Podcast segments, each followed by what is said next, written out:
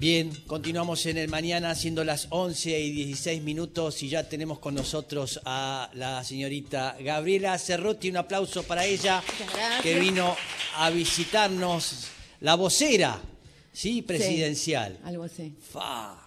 Portavoz. Portavoz La de gobierno. portavoz. Portavoz, Sí. portavoz del gobierno, nos gusta más porque no es solo del presidente, es del gobierno. Mira, ¿cómo fue ese momento que, decidieron, estabas este, legislando y te, te dijeron vení para acá? Estaba legislando y estaba yéndome de la política, con lo cual mis no, evidentemente, a veces no son tan. No, no fue. Yo, me- yo había, teníamos que reelegir, ¿no? Estábamos en, en, eh, ya había pasado el cierre de listas y todo, y yo le había dicho a, a Máximo Kirchner que no quería reelegir como diputada y que me parecía que ya estaba. 12 años fui entre legisladora y diputada, bueno, ya está, es un ciclo. Y había arrancado que sigo, viste, con todo ese tema, no sé si lo, si lo cruzaste por ahí, el tema de la revolución de las viejas, ¿no? De toda, Sí, una- sí. toda la movida de las minas Sí, de mi generación, de nuestra generación, que estamos envejeciendo distinto de lo que Sí. se supone que deberíamos, digamos. Sí. Entonces, te vamos a dedicar a eso, y voy a poner un bar, y voy a hacer esto, y qué sé yo, todo lo demás. Bueno, de repente en septiembre me llama Alberto para esto y me dice, mira, no existe el cargo de portavoz, nunca existe en la Argentina, no quiero que seas vocera mía, quiero que seas portavoz del gobierno, y qué sé yo.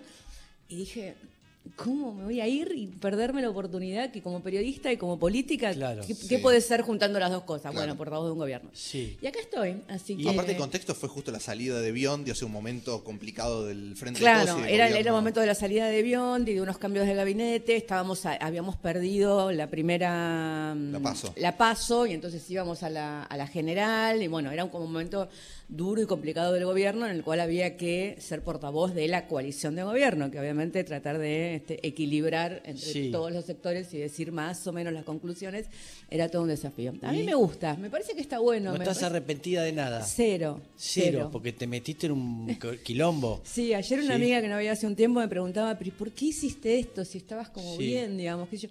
Y sí, también es cierto que, que, va, yo soy muy consciente de los privilegios. o sea, es un enorme privilegio a alguien que le gusta la política y le gusta el periodismo estar ahí en el medio, ver Sí. todo lo que está pasando, tratar de contarlo de la mejor manera posible, inventar un lugar que no existía, Mm. con críticas, dos millones, me critica todo el mundo, algunos porque tienen razón, otro porque les da celos, otro porque lo que fuera, otro porque soy mina, otro porque, digo, siempre, Sí. digo, eh, te pasa así, digamos, qué sé yo, me pasó cuando era periodista, me pasó en la política, Pero también tienes una personalidad, ¿no? Que es muy especial, que saltás enseguida, que enfrentás, que te pones mal cuando de- de una fake news o lo que sea. Sos de enfrentar, entonces también te- a veces te buscan. Sí, sí, yo tenía la fantasía cuando empecé de ser así, viste, la portavoz yankee que sonríe frente a las cámaras. Sí. eh. Igual es relativo, porque viste que acá vemos esa parte de la portavoz yankee porque Sí. vemos este, de West Wing y esas series, Sí, digamos. Pero cuando son vos después- complicadas las conferencias también allá. Pero después cuando ves las conferencias son complicadas, echan a periodistas. Acá te echaron periodistas de la sala, te matan. En Y Estados. Unidos el tipo que repreguntó y no tenía que repreguntar, este, la misma asociación de periodistas lo saca de la sala, digamos. Acá por cualquier cosa es un escándalo, digamos. Mm. Yo digo, la verdad es que también es cierto que se genera una imagen, pero a todos nos va, no sé, qué sé yo, a algunos nos pasa más que a otros. Yo sí, te lo voy a decir algo, yo soy re buena, re tranquila, soy la que cuenta historias en las fiestas y anécdotas y todo, y no tiene nada que ver con mi imagen pública, Sí. ¿entendés? Es, es así, digamos, es una cosa increíble, porque tengo esa imagen de que soy dura y brava y peleadora y qué sé yo, a mí...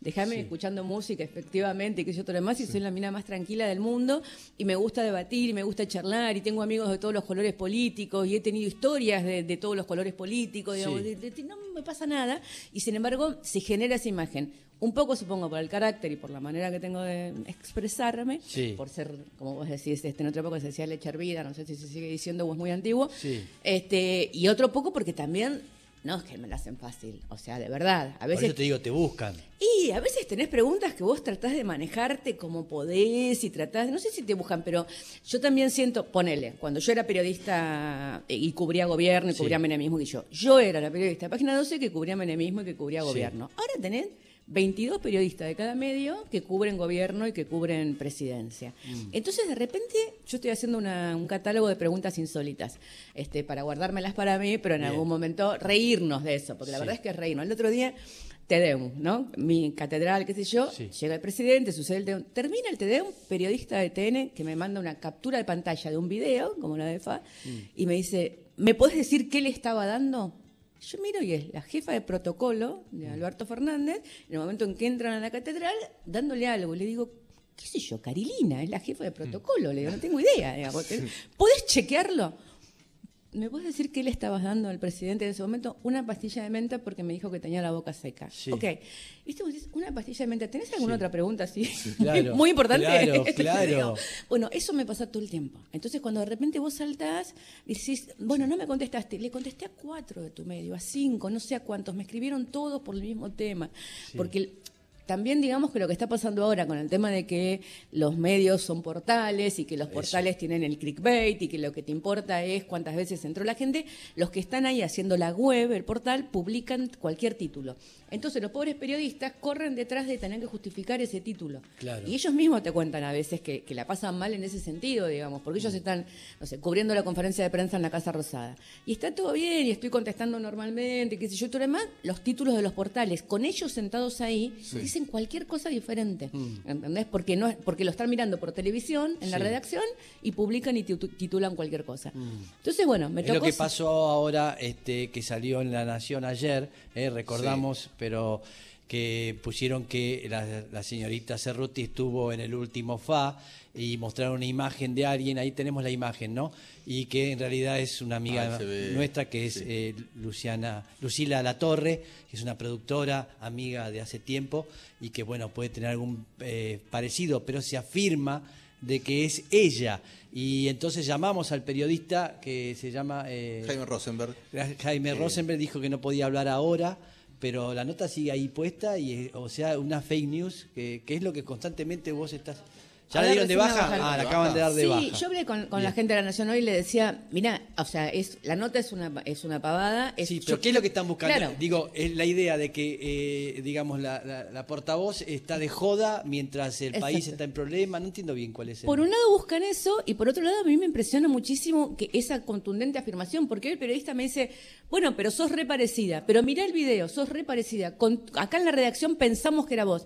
Digo, yo te entiendo, pero digo, si a vos te mandan una foto de alguien muy parecido a mí, que vos pensás que soy yo, que está reunido con este un cártel de narcotráfico en Medellín, la vas a publicar. Sí, ¿entendés? Y después además, ¿qué pasa? Eso se queda, se instala. Sí. tenés- y además, esto lo levantaron, y primero porque es muy sencillo de comprobar, y después porque efectivamente era inofensivo. Cuando te... Pero sabés que los FA está bancado por narcotráfico, sabelo. Bueno, sabés yo- lo que no, está... yo, sé- eh, yo lo que sé es que vos no me invitaste, digamos. Por Si no, yo hubiera ido, pero chocha, ¿entendés? O sea, claro. Así que, no, no, no, no. Este, Sí. Igualmente, digo, tuvimos esto. eh, ayer, el fin de semana, también hubo como un cuestionamiento al rol de eh, el periodismo, entre comillas, con lo que pasó en la cancha de River. eh, con digo, este- esto del debate sobre el límite de qué es lo que hay que mostrar o no, con imágenes de la familia enterándose de, de la muerte del hincha. ¿Cuál es tu, el diagnóstico que vos hacés como del momento de la profesión, siendo periodista además?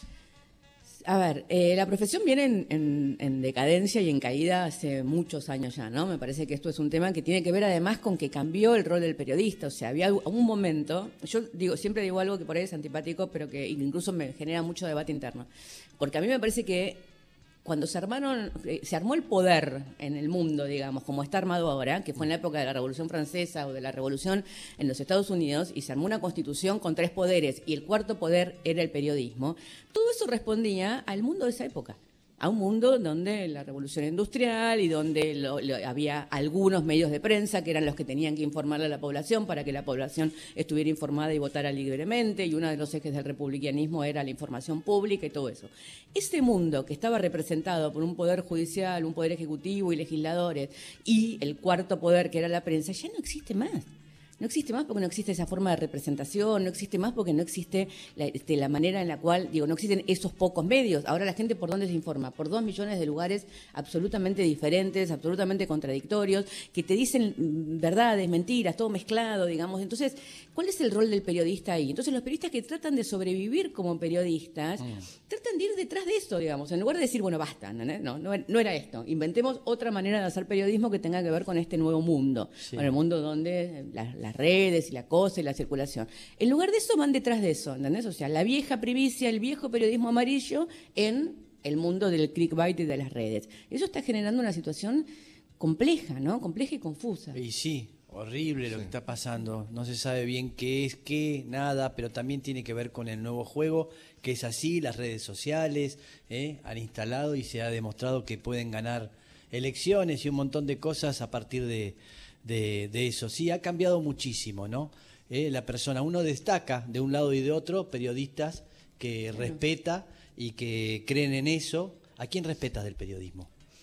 No, yo respeto, tengo amigos, colegas y respeto muchísimo a, muchísimos. De un lado y del otro, ¿no? De, un lado y del otro, y mis mejores amigas son periodistas de diferentes medios, que para algunos son este, de, medios en este momento tal vez opositores al gobierno, o tienen posturas con las cuales no están de acuerdo, que eso también es una cosa que, a mí me llama mucho la atención de cuando te juzgan de afuera, digamos, ¿entendés? La idea de que vos este, sos, este, estás de un lado de la grieta y del, otro lado de la grieta, este, no podés. La verdad es que nosotros este, en la vida real nos cruzamos y seguimos siendo amigos con todos los que, yo tengo amigos, amigas, periodistas y amigos de hace 30, 40 años que seguimos siendo amigos, obviamente, digamos, y la vida nos ha ido poniendo en, diferentes lugares, en diferentes momentos, y además una misma no piensa lo mismo a lo largo de la vida, por suerte, digamos, una misma va cambiando. Pero has visto a muchos que han cambiado.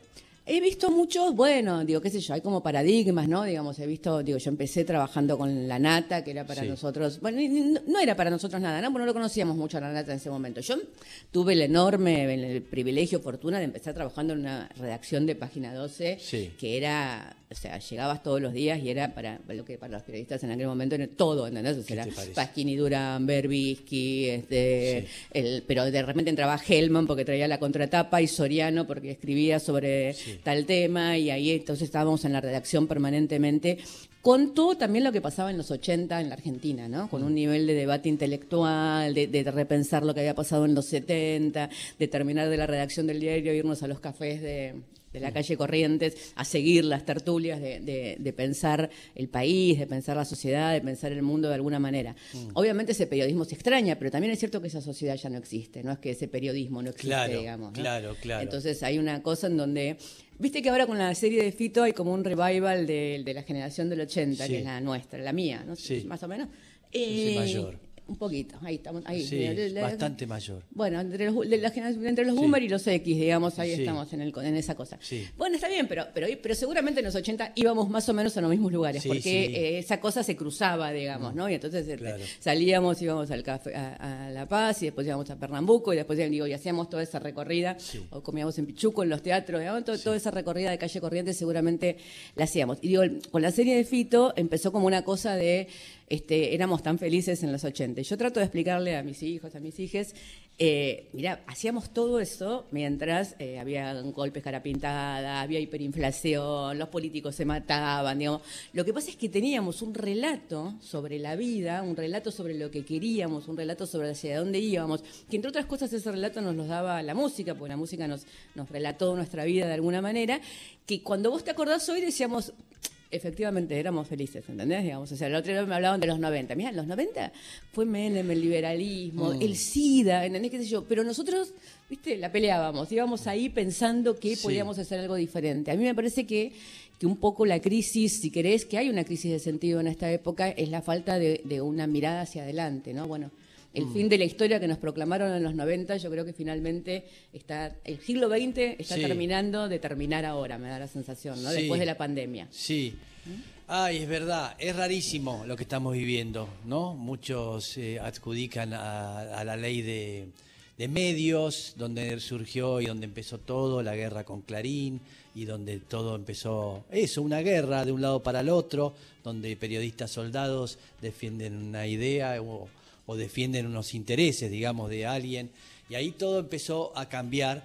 Y te decía quién te gusta, porque de repente ves a periodistas que yo como Pañi, ¿no? O que, son periodistas que investigan, estés de acuerdo o no eh, con esa persona, eh, o ¿cómo se llama? Alconada Mon, o eh, algunos que, que pelean desde otro lugar y hay otros que no, que responden directamente a lo que tienen que publicar como la fake news que salió. Sí, los pibes más jóvenes son los que están más complicados, entre otras cosas, porque están más precarizados, porque tienen tres laburos, le pagan dos mangos, le pagan en negro. También nadie habla de eso, digamos, pero la verdad es que el periodismo es uno de los mm, oficios peor pagos en este momento, digamos, y fue uno de los que peores incrementos salariales tuvo. Digo, medios que uno quiere y respete y lleva en el corazón, como Página 12, la vicepresidenta acaba de decir que es el primer medio que lee, y sin embargo está en conflicto salarial y laboral permanente porque no termina de adecuarse los salarios a lo que ellos, a lo que un trabajador tiene que ganar en este momento.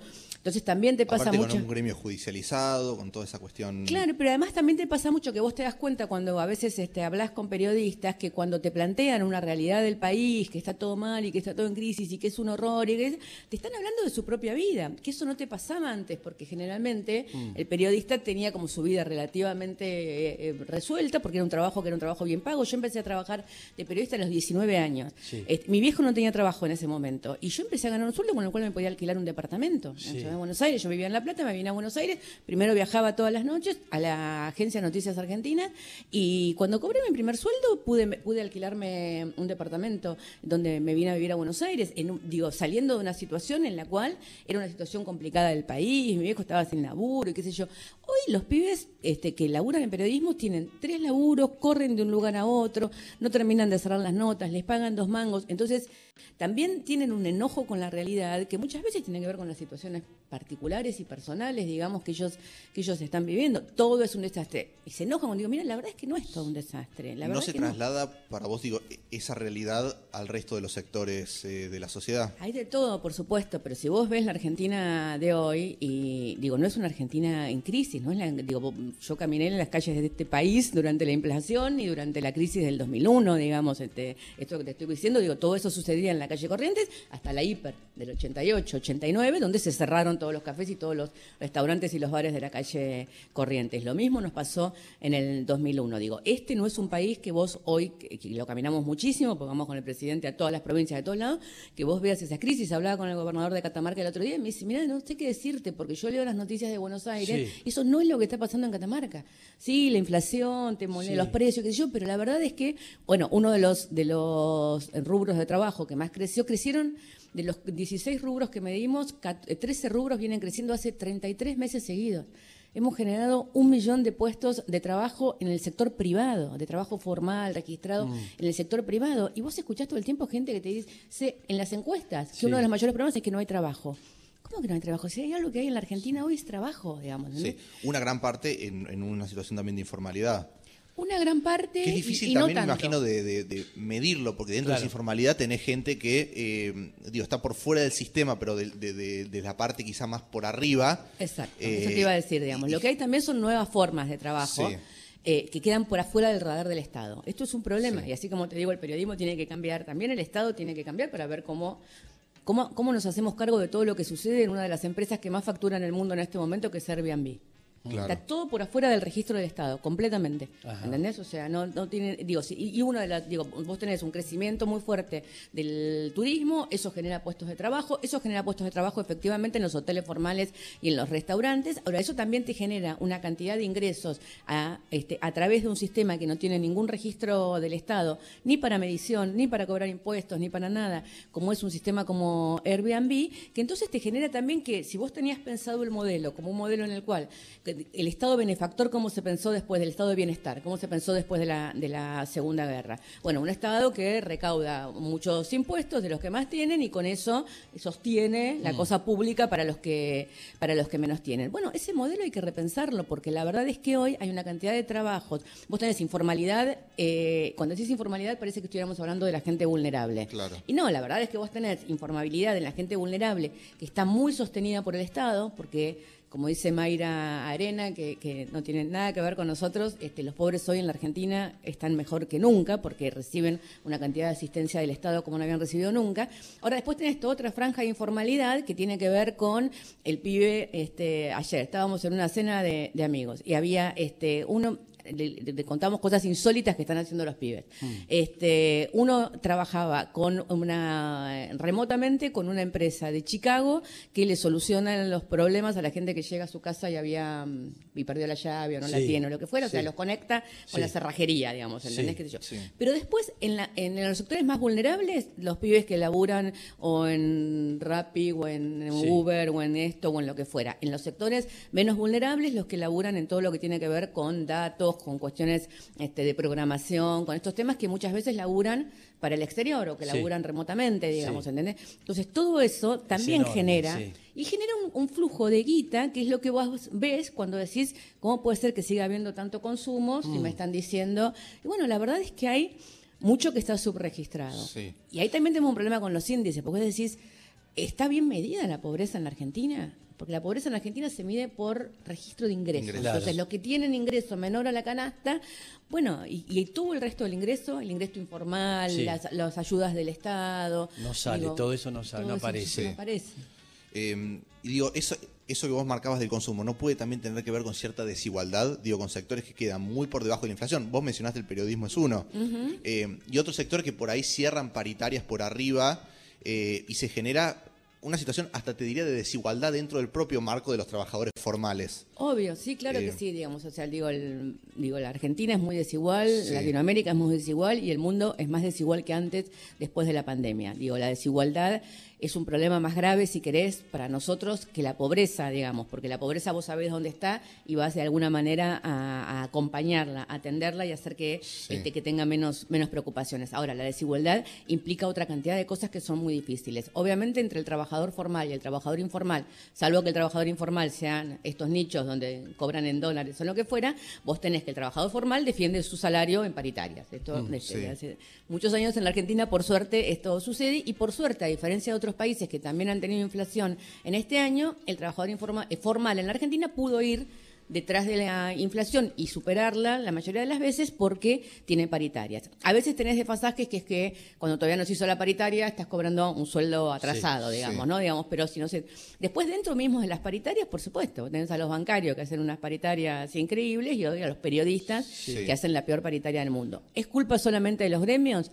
Es culpa también de las posibilidades que tienen de, eh, de presionar, si querés, de alguna manera, de defender sus derechos los trabajadores, digamos, ¿no? O sea, un bancario te paran este, todos los bancos, si tenés un problema serio, digamos, este, en el periodismo, te paran una redacción y escriben los editores y en medio es igual, digamos, ¿entendés? Sí, al poder hasta quizá le, hasta le conviene. Sí, qué sé yo, o sea, son, son diferentes maneras de negociación, pero bueno, este es un problema. Y también hay gremios que pelean más por los suyos y gremios que pelean menos. Pero para eso no hubiese sido, por ejemplo, útil un ingreso de suma fija, un aumento de suma fija como se propuso desde algún sector también del Frente de Todos. El, eh, Cristina incluso lo dijo en alguno de sus discursos, que fue algo rechazado por el gobierno. No hubiese servido como para igualar, porque un ingreso de suma fija por ahí al sector o al decil más alto no le va a afectar tanto como al decil más bajo, que le va a aumentar proporcionalmente mucho más el ingreso. Sí, ahí se dice fácil una suma fija. Cuando vos pensás suma fija, ¿quién la pagaría? ¿Y el empleador? ¿Y cómo obligas al empleador a que la pague? Bueno, pero digo, en el mismo sistema de paritaria. No, no, pero digo, yo lo que las paritarias tienen suma fija y tienen bonos, digamos. Eso, digo, este, todas las paritarias, algunas tienen suma fija, otras tienen bonos. En aquellos sectores donde paga el Estado, el Estado lo ha hecho, cada vez que hay un aumento de jubilados y no, eso no llega a empatar a la inflación, se da un bono para los jubilados. En diciembre el gobierno dio un bono para todos, que era lo mismo que el concepto que suma fija, pero solo que en lugar de incorporarse como suma fija fuera bono. ¿Sabés quién lo pagó? el 10% de los que lo tenían que pagar. Y vos ahí empezás a ver las situaciones particulares cuando te las traen, particulares sectoriales, y también es un tema, porque vos decís suma fija tu, a tu empleada doméstica se la tenés que pagar. Una suma fija de todos los que ganan menos de 100 mil pesos. Bueno, a tu empleada doméstica se la, podés, la tenés que pagar. ¿Se la podés pagar? Nosotros podemos obligar a toda la gente que tiene, a todas las mujeres que tienen empleada doméstica, pues si no, no pueden salir a trabajar o tienen quienes cuidación como a que le paguen una suma fija al kiosquero. Vos lo podés obligar a que le pague. El kiosquero tiene la mitad de los trabajadores en blanco y la mitad de los trabajadores en negro. ¿no?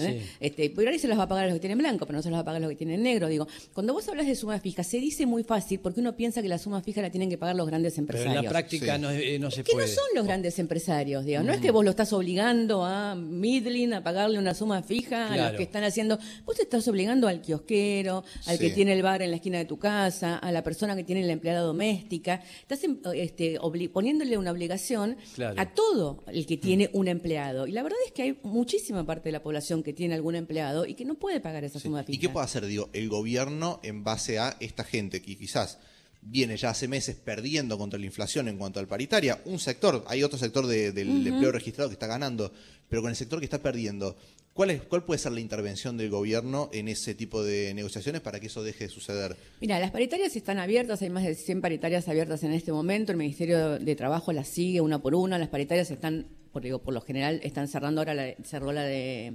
estatales en, con el presidente, digo, cerró bancario, están cerrando con cifras realmente altas y los que cierran por paritarias, salvo gremios muy específicos, vos este, hablas de prensa y efectivamente es uno que no que va muy atrás de la inflación, ayer leí un comunicado de Cipreva sobre eso, porque todavía la justicia no le da la, la autorización a Cipreva a formar parte de las negociaciones. Digo, la mayoría de los gremios que van a paritarias están yendo más o menos junto con la, con la inflación. Esto no alcanza, por supuesto que no alcanza, porque además vos tenés que recuperar todo lo que perdieron los salarios durante el macrismo. Vos pensás que para recuperar eh, los salarios desde el 2003 hasta que mm, se fue Cristina en el 2015, durante esos 12 años, se tardaron 12 años en recuperar los salarios que se habían perdido entre los 90 y el 2001. En cuatro años, Macri logró que se bajaran 20 puntos la recuperación del salario. Entonces ahora tenés que recuperar primero los puestos de trabajo, después este, el poder adquisitivo del salario. De todas maneras, digo, hoy estamos con este, el nivel de empleo no solo recuperado de la pandemia y de diciembre del 2019, sino ya de 2017, con lo cual también de los últimos dos años que fue la gran crisis del macrismo. Y si vos ves las paritarias hoy, el salario registrado está yendo más o menos a la par de la inflación, lo mismo que la jubilación. Lo que hay que hacer es parar la inflación y ese sí es el objetivo más grande que tenemos. En este momento lo que genera esta situación de, de- de sensación de que Sí. ahí está todo mal, digamos, en la Argentina Sí. son los precios. La verdad es esa, digamos, y nos pasa, te pasa a vos, me pasa a mí, pasa a cualquiera, digamos. Claro. O sea, no pudiste ir al supermercado y tenés que ir al comercio de barrio a comprar el yogur y está el doble en el comercio de barrio que en el supermercado, que este, entonces todo te parece absurdo, digamos, el nivel de los precios.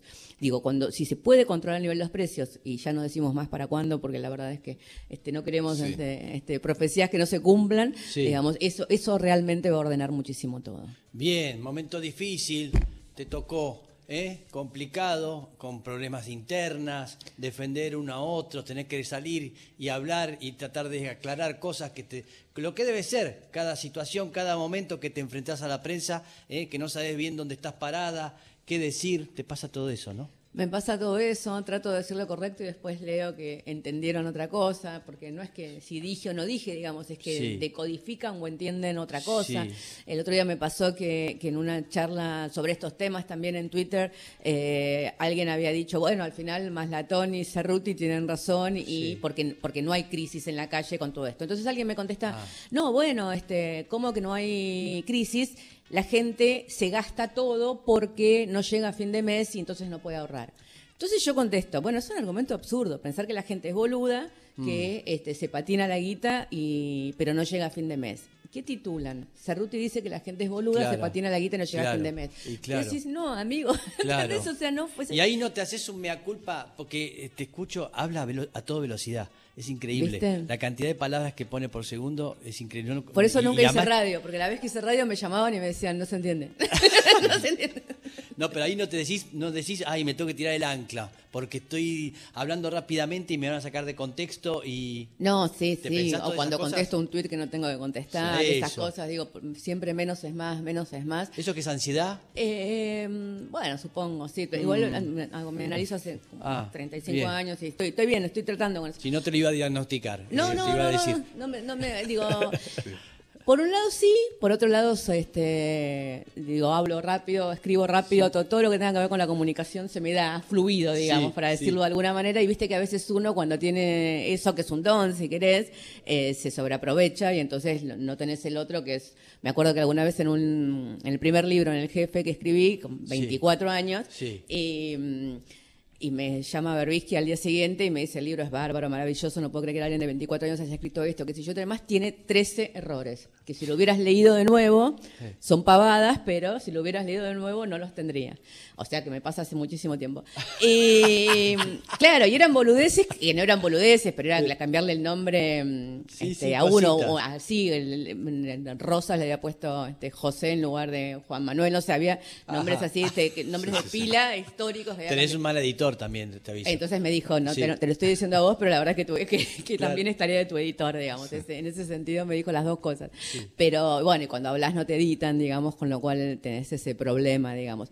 También es cierto, Mex, que, podemos pedir un poco de buena fe a los que te escuchan o a los que te traducen en títulos y eso, pero eso es imposible. No, no, no, no, Imposible. Es una cosa que estás todo el tiempo en ese Te da mucha bronca, los llamás a los periodistas después eh, en privado. A veces los llamo, a veces les digo, porque además tengo una, digo, esto que pareciera que es que me odio y me peleo, es todo mentira, o sea, termina la conferencia de prensa y nos juntamos ahí porque ahí hago unos de récord después de la conferencia de prensa, donde terminamos de cerrar algunos temas, me escriben todo el tiempo, mi teléfono está estallado todo el día, tenemos buena relación y qué sé yo, entonces la, fantasía de generar que ellos necesitan mostrar que confrontan conmigo porque son independientes, ¿entendés? Entonces, este, eso termina generando una imagen que la verdad es que es absurda. Yo digo, pero si, esto lo hablamos ayer, ¿por qué lo escribís así? O si no, la otra cosa que pasa muchísimo y que es increíble es que, eh, que no hay ninguna jerarquía de, de las fuentes en el periodismo. Entonces, de repente alguien que no tiene la menor idea de lo que está pasando de verdad entre Alberto y Cristina, les dice algo y va como un título de un diario y vos decís, ¿Y eso de dónde lo sacaste? Me lo dijo una fuente muy importante. ¿Entendés? O sea, bueno, importante, ¿te parece? Por ahí es alguien que no habla con ninguno de ellos dos hace años. Sí, sí, claro, claro. Pero no hay una jerarquía de las fuentes. O sea, cualquiera que dice cualquier cosa, por esto mismo que te decía, que es que todos tienen que publicar. Mm. No es que preparás la nota. Yo escribía para el domingo de página 2 y la preparaba toda la semana. Ahora los pobres pibes tienen que publicar dos, tres notas por día, digamos, mm. ¿no? Entonces, todo eso se complica. Pero sí, por supuesto, me critico y a veces he dicho boludeces y a veces me equivoco y, además, viste cómo son los gobiernos, toda la culpa siempre es de la comunicación, ¿entendés? y te dice algo, Alberto te llama y te dice, ¿qué dijiste? No, Alberto, eh, sí, alguna vez que me ha marcado algo que no estaba de acuerdo o algo, pero viste, vos lo conocés, o sea, él tiene como un tono siempre muy, muy tranquilo, muy comprensivo, es una de las cosas que le critican, porque se supone que para hacer política tenés que ser más malo y más autoritario, digamos. Este, él tiene una cosa muy, muy comprensiva, pero yo sé que colegas del gabinete a veces no están de acuerdo con lo que digo, siempre prefiero que me lo digan obviamente, como a mí me pasa, que che, mirá, cuando dijiste esto, o dijiste esto de verdad, querés que lo aclare, digamos, mm. ¿entendés? Esas cosas trato de hacerlas y trato de que laburemos en armonía, porque uno de los roles de la comunicación es eso, es tratar de que todos se hablen con todos. Pero sí, sí. ¿Y qué planes tenés ahora? Eh, termina a fin de año, es seguir en la política, volver a, escribir. Eh, ¿Qué planes tenés? Retomar el punto que había dejado en, en, octubre, el 4 de octubre, vine para el 4 de octubre que dejé un punto que era la revolución de las viejas, tener un bar, tener una radio, quiero tener una radio, de una radio streaming para, para mayores de 50, para que hablemos de nosotras, de la, este, entonces estoy laburando también para hacer eso, sale de nuevo el libro de la Rebo de las Viejas ahora porque se agotó en, en septiembre con una edición nueva. Y me voy a dedicar a eso, porque sí creo que eso, que desde el siglo XX tenemos algunas cosas para decir sobre lo que está pasando ahora. Y que nosotros fuimos una generación ninguneada, te lo voy a decir, porque fuimos, viste, o sea, cuando nosotros entramos a la democracia, eh, los héroes, ¿quiénes eran? Los de los 70. O sea, primero eran, eran víctimas, eran héroes, eran familiares de las víctimas y de los héroes. Y nosotros estábamos ahí, ¿no? Este, atrás, en el segundo plano, la marcha, la cosa, qué sé yo. Yo dije una vez en un discurso del aborto que éramos las hijas de las locas del pañuelo blanco y las madres de la loca del pañuelo verde. Y es como que no teníamos un lugar en la historia. Mm. Y después vos pensás y decís, loco, nosotros somos los que. Yo soy la última generación que terminó el secundario en dictadura militar. Pasamos la dictadura, bancamos la democracia, resistimos en, el, este, en los 90, volvimos en el 2013, estamos a caballo de dos siglos. Bueno, no nos vamos a retirar a nuestra casa hoy cumplimos 60. Tenemos un montón de cosas para decirles, sobre todo a quienes no encuentran cuáles son las trincheras de este nuevo tiempo, ¿no? Yo tengo esa sensación. Mm. Cambiaron las trincheras, cambiaron las barricadas y como que no, los, pibes más jóvenes están como sin encontrar cuál es el, el, lugar desde donde se pelea por algo mejor y me parece que en ese sentido está bueno poder contarlo. Mira, refleja, cuenta, ¿qué dice Mousset? ¿Cómo ves el escenario ahora electoral? Eh, primero, si ves competitivo al frente de todos y segundo, si ves posibilidades de que ya sea con una paso o con un acuerdo, pero se eh, pueda haber por lo menos una unidad de criterio eh, dentro de una coalición que ha tenido, bueno, por lo menos dos años de eh, una interna permanente. Sí, yo siempre digo lo mismo. Eh, dos años de una interna, dos años de un debate público donde las cosas se dijeron de manera pública con bastante fuerza, pero donde nunca nada se rompió, ¿no? Acá estamos, no perdimos ni se dobló, pero no se rompió. No perdimos ni diputados, ni gobernadores. Senadores sí. ¿eh? Senadores sí. Bueno, más o menos, no, no el frente de todos. Sí. No, se armó otro bloque dentro del Frente de Todos. Pero no es, no, no, está bien, pero no es que se fueron del Frente de Todos o que votarían hoy otra cosa diferente que la que votaría el Frente de Todos, digamos, ¿no? Entonces, así, sí, se armaron dos bloques. Digo, como puede ser que en, la, en la Cámara de Diputados en algún momento todavía no sucedió, hubiera no sé, este, otro no, bloque. Pero me refiero al bloque de Snopec, de Catalfamo. Bueno, por eso no se fue del, digo, Catalfamo este, este, va a votar y, y Snopec también, la, fórmula del Frente de Todos, no tengo ninguna duda, yo, digamos, No se fueron del Frente de Todos, Pese a que se hayan ido con Vigo, que eh, tío Schiaretti ahora está, hoy se decide si entra junto por el cambio. Yo creo, yo creo que sí, no voy a hablar por los demás, digamos, pero yo creo que sí, digamos. De todas maneras, lo que te digo es, eh, con paso o con, hasta, hasta el momento, todo indica que con paso, digamos, tenemos este, a los candidatos lanzados, instalados. ¿Y lo que dice Massa, que no quiere que haya paso? Bueno, Massa no quiere que haya paso, pero tendrá que haber un candidato de unidad que, que, sea superior a todo lo que mm. a todo lo que hay en este momento dando vueltas. Sergio siempre dijo que no quería paso, Sergio siempre estuvo en contra de las pasos. Este, incluso el año pasado, cuando dio el debate de si había que, derogar o no la ley de pasos, él estaba a favor de que no hubiera paso, con lo cual esa es su postura, digamos. Además es el ministro de Economía que tiene que este, hacer que las aguas estén lo más quietas y tranquilas posibles, digamos, por la, para la que él le toca. También puede ser una paso este, que nos haga crecer, que nos haga contactar más con el electorado, que es lo que todos esperamos, digamos, ¿no? Que las diferentes vertientes dentro del frente de todos que mm. Cosas para decir, lo puedan decir. Porque lo que yo veo también es que lo que sería genial, interesantísimo, es que todos puedan defender todo lo bueno que hizo este gobierno, que es un montón, que realmente es un montón, y que eh, todo eso que, hicimos y que falta y que hay que profundizar, después hay miradas sobre para qué lado hay que profundizar, o qué primero, o de qué manera, digamos. Y que eso está muy bien que lo expresen diferentes candidatos. Yo digo, soy una optimista por naturaleza, además de, de hablar rápido, todo eso... Todo eso debe ser por sagitariana, pero no lo digas porque si no dicen que la portavoz habla de astrología y entonces, no.